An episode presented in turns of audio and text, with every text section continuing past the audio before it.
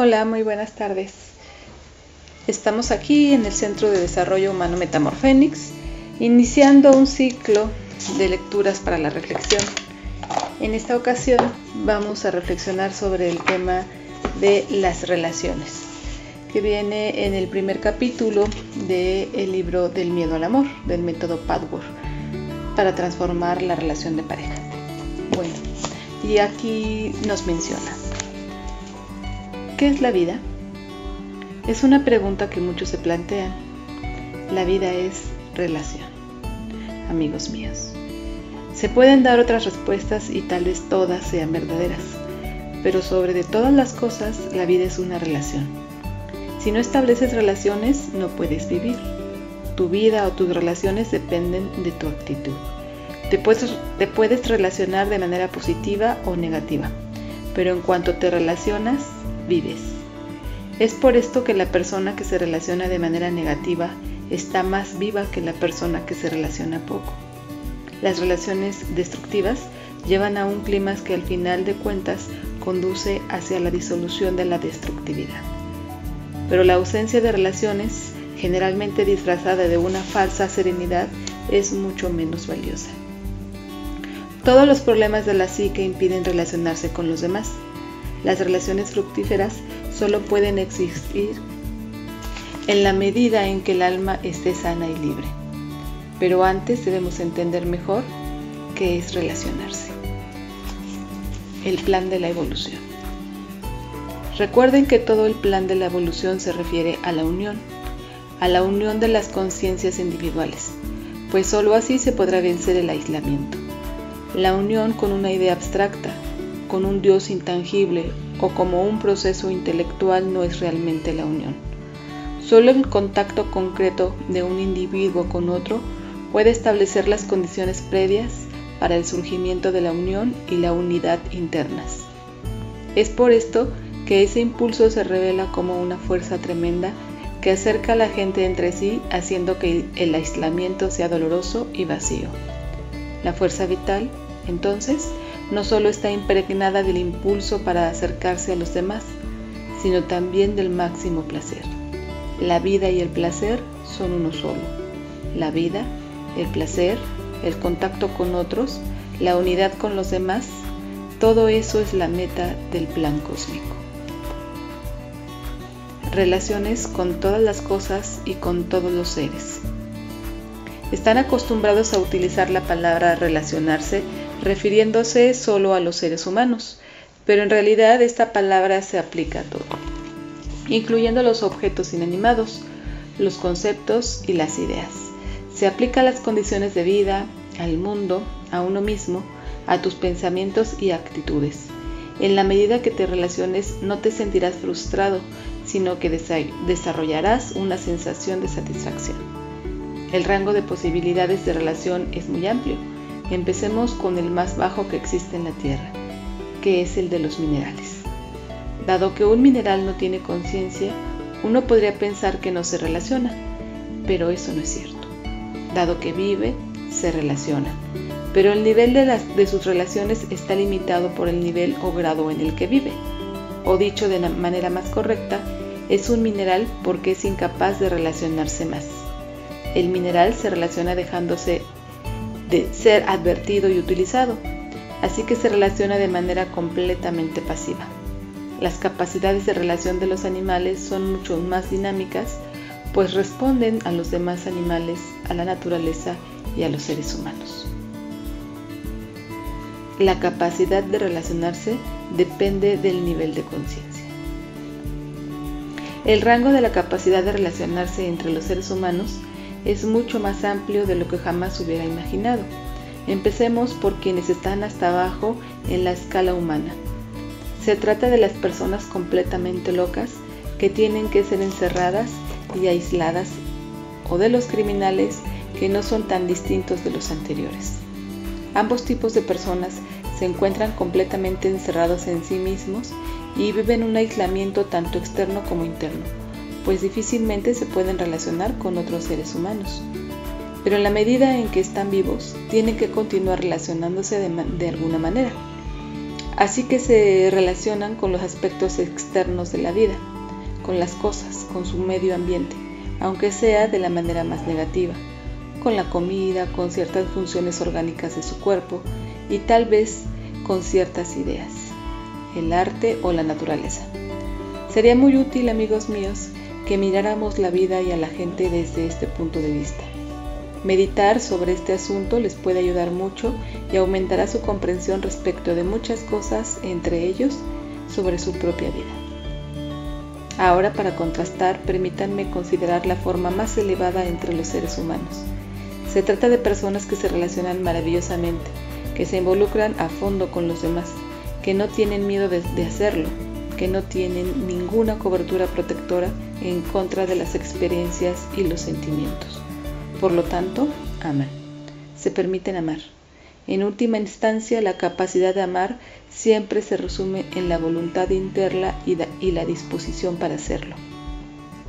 La gente que pertenece a esta categoría ama solo de manera abstracta y general, sino que ama personalmente y de manera concreta, independientemente de los riesgos. Estas personas no necesariamente son santos ni perfectos en ningún sentido. Seguro tienen defectos, se equivocan a veces y tienen sentimientos negativos, pero de manera global aman, se relacionan y no temen involucrarse emocionalmente. Se han liberado de sus defensas. Estas gentes, a pesar de los desazones ocasionales y de las malas experiencias, llevan una vida llena de relaciones fructíferas plenas de significado. ¿Qué es la vida para la persona promedio? Es una combinación de innumerables posibilidades. Una persona puede estar relativamente libre para relacionarse bien en ciertas áreas de su vida y estar tremendamente obstruida en otras. Solo una profunda visión interna nos puede ayudar a descubrir la verdad al respecto sobre cada uno de nosotros. Cuando una relación parece buena en la superficie, pero carece de profundidad y de significado interno, es muy fácil engañarse a sí mismo diciendo, mira cuántos buenos amigos tengo. No hay nada problemático en mis relaciones y sin embargo me siento feliz, solo e insatisfecho. Si esto es lo que te pasa, no puede ser cierto que tus relaciones sean buenas o que realmente estés deseando relacionarte. Es posible que estés solo y triste y sin relaciones genuinas. Por otro lado, si la persona en que te con la que te relacionas solo cumple con una función superficial, creyendo que ese candor tonto, esa exposición poco sabia de tu persona o bien esa honestidad a ultranza son la prueba de tu apertura y tu disposición a relacionarte. En realidad, esto solo esconde tu retraimiento en un nivel mucho más recóndito y con manifestaciones más sutiles, y solo te sirve como prueba de que no vale la pena comprometerte. Cuando alcances la verdadera comprensión de ti mismo y consecuentemente te liberes de la prisión que tú has construido, no existirá ninguna tensión en tu autoconocimiento ni en tus relaciones e intuitivamente sabrás escoger a las personas indicadas, las oportunidades verdaderas y las formas adecuadas. Los malos entendidos ocasionales nunca te apabullarán ni te harán volver a esconderte. Sin embargo, el proceso de crecimiento, la libertad, solo puede llegar de manera gradual y solo una vez que hayas empezado a seguir un camino de autoconocimiento. Los psiquiatras a menudo diagnostican a la gente de acuerdo con su capacidad para relacionarse según la profundidad e importancia de sus relaciones. Se ha descubierto que algunas de las personas más dañadas en términos psicológicos pueden recibir ayuda más fácilmente que otras cuyos problemas son menos obvios porque estas se pueden engañar a sí mismas haciendo creer que las cosas no están tan mal y pueden seguir escondiéndose de su verdad interna quienes están más afectados no pueden utilizar este subterfugio. En consecuencia, llegan a un punto en el cual tienen que escoger entre mirar de frente su vida interna sin autoengaños o no hacerlo. También es posible que lleguen a una severa crisis que posponga el autoexamen, pero se encuentran más cerca del punto de decisión. el cual tal vez solo alcancen en una vida posterior. Que la persona menos neurótica que continúe evitando confrontarse a sí misma. Muchos de ustedes, amigos míos, no tienen una idea muy clara de lo que realmente es relacionarse o amar. Están básicamente preocupados por ustedes mismos y cuando se acercan a los demás no lo hacen como parte de un proceso natural y espontáneo, sino como algo artificial y compulsivo. Sin embargo, la preocupación y el cariño naturales por los demás llegarán a perseverar en este camino. Mientras no puedan admitir que son humanos y que necesitan ayuda para exponer sus puntos vulnerables, serán incapaces de establecer relaciones verdaderas. De ser así, su vida permanecerá vacía, al menos dentro de ciertas áreas importantes. Ahora escuchemos sus preguntas. ¿Se puede considerar que una relación que cambia manifiesta que es sana? ¿O al desear muchas relaciones? ¿Qué hay respecto de la búsqueda de variedad y cambios? Esta es otra de esas preguntas que no se pueden responder con un sí o con un no. Tanto los cambios en una relación como los deseos de variedad pueden expresar motivaciones sanas o enfermas. Generalmente se trata de una combinación, así que debemos tener cuidado de las simplificaciones. El hecho de que una relación cambie para empeorar no significa que haya un retroceso o un estancamiento. Tal vez sea una reacción necesaria y temporal ante una sumisión enfermiza o un deseo excesivo de afecto, o ante cualquier otra forma de esclavitud neurótica y, unilateral. Antes de que pueda surgir una relación sana entre dos personas que han estado unidas por una variedad de distorsiones mutuas, puede surgir una tormenta interior o exterior que cumple la misma función de reequilibrio que una tormenta eléctrica o un temblor en el ámbito de la naturaleza. El hecho de que una relación se vuelva predominantemente libre y sana depende de dos partes. Una relación exteriormente suave y sin fricciones aparentes no necesariamente implica salud y autenticidad. La única respuesta es un profundo análisis de los lazos y de sus significados. Nunca podemos generalizar. Cuando dos personas crecen juntas, Dentro de cualquier tipo de relación, ya sea de compañerismo, amor o amistad, deben pasar por varias etapas. Si consiguen reunir suficiente claridad respecto de sí mismos y no solo respecto del otro, tal relación puede tener mucho mejores raíces y por lo tanto ser mucho más fructífera. Buscar muchas relaciones. En cuanto a la búsqueda de variedad, esto también depende de las motivaciones reales. Si se busca la veridad de manera ansiosa, compulsiva y principalmente a causa del miedo, la avaricia, el apego, es decir, porque se es incapaz de relacionarse de manera genuina con ninguna persona y entonces se busca suplir la carencia con muchas relaciones superficiales. O si se busca a los otros siempre como coartada en contra del sentimiento de dependencia o de abandono respecto de las personas con quienes se tienen una relación más profunda. Entonces, no hace falta decir que todo esto indica un camino malsano. Pero si se busca la variedad a partir de un espíritu libre, debido a la riqueza de cada ser humano, y no con el fin de usar una relación contra la otra, entonces es algo sano. A menudo coexisten las dos motivaciones, pero incluso en el primer caso, también puede haber una necesidad temporal de variedad como reacción ante un estado previo de retraimiento. Entonces la búsqueda de variedad puede ser un paso hacia la salud. Una manifestación negativa suele indicar una etapa positiva y transitoria. Manipulación. En el caso de dos personas que desean relacionarse, pero que usan mucha manipulación, ¿en dónde queda el elemento del amor verdadero? ¿Acaso el amor disuelve la manipulación? En la medida en que alguien siente la necesidad de manipular, lo cual no es más que una medida de protección inconsciente, el amor verdadero no puede existir.